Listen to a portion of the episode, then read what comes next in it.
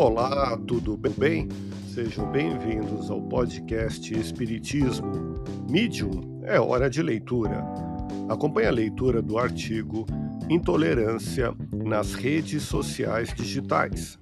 O tema da intolerância tem se mostrado como uma das dimensões que mais afetam a sociedade e a sua espiritualidade pelos efeitos corrosivos das práticas de discriminação, preconceito e violência, cujos efeitos refletem discursos e ações presentes em redes sociais digitais.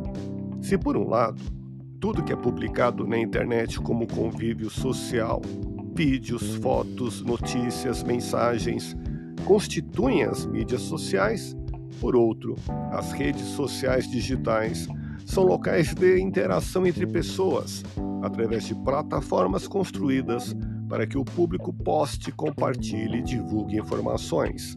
A rede social é composta por pessoas ou grupos conectados à internet, em que o fluxo de informações é contínuo, proporcionando a difusão rápida de informações e interatividade. É certo que a internet é uma ferramenta neutra. Quem faz da rede de conexões globais boa ou ruim é o uso que nós fazemos dela. Poucos têm consciência de que na rede, como qualquer tecnologia, as informações podem ser manipuladas pelo comportamento de seus usuários.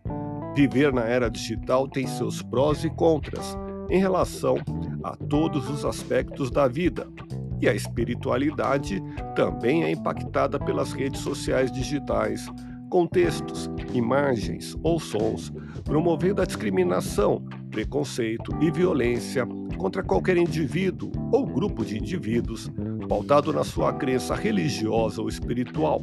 O médium mineiro Francisco Cândido Xavier, nascido na cidade de Pedro Leopoldo em 2 de abril de 1910 e desencarnado na cidade de Uberaba em 30 de junho de 2002, um dos mais importantes expoentes do Espiritismo, antevendo a modificação da sociabilidade das relações, anteviu no século XX o novo comportamento individual e coletivo, gerador de novas concepções no seio da sociedade. Décadas anteriores dos primeiros computadores chegarem aos domicílios dos brasileiros, Chico Xavier perguntou a um amigo o que era a multimídia. Tal amigo não soube responder essa questão, pois essa tecnologia não existia. Naquela oportunidade, em pleno século XX, em meados de 1980, Chico Xavier, com sua abnegação em servir ao próximo, prenunciou que os espíritos traziam boas novas para a sociedade de informação que surgia e que diz respeito à nossa sociedade atual, onde a informação se tornou uma ferramenta de fácil acesso e essencial para o desenvolvimento pessoal e coletivo. E foi justamente o que aconteceu.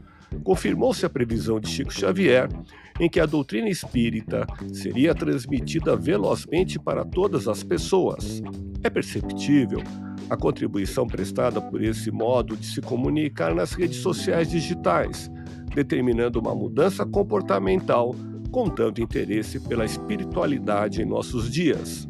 Mas nem só de animosidade e ostentação vive a espiritualidade em tempos de redes sociais. A solidariedade, uma das virtudes mais espirituais que podemos alcançar, está muito presente nas redes sociais digitais. Exemplos não faltam de alegria de um trabalho conjunto, ao lado de pessoas dedicadas e envolvidas com tarefas e responsabilidades na promoção do bem comum.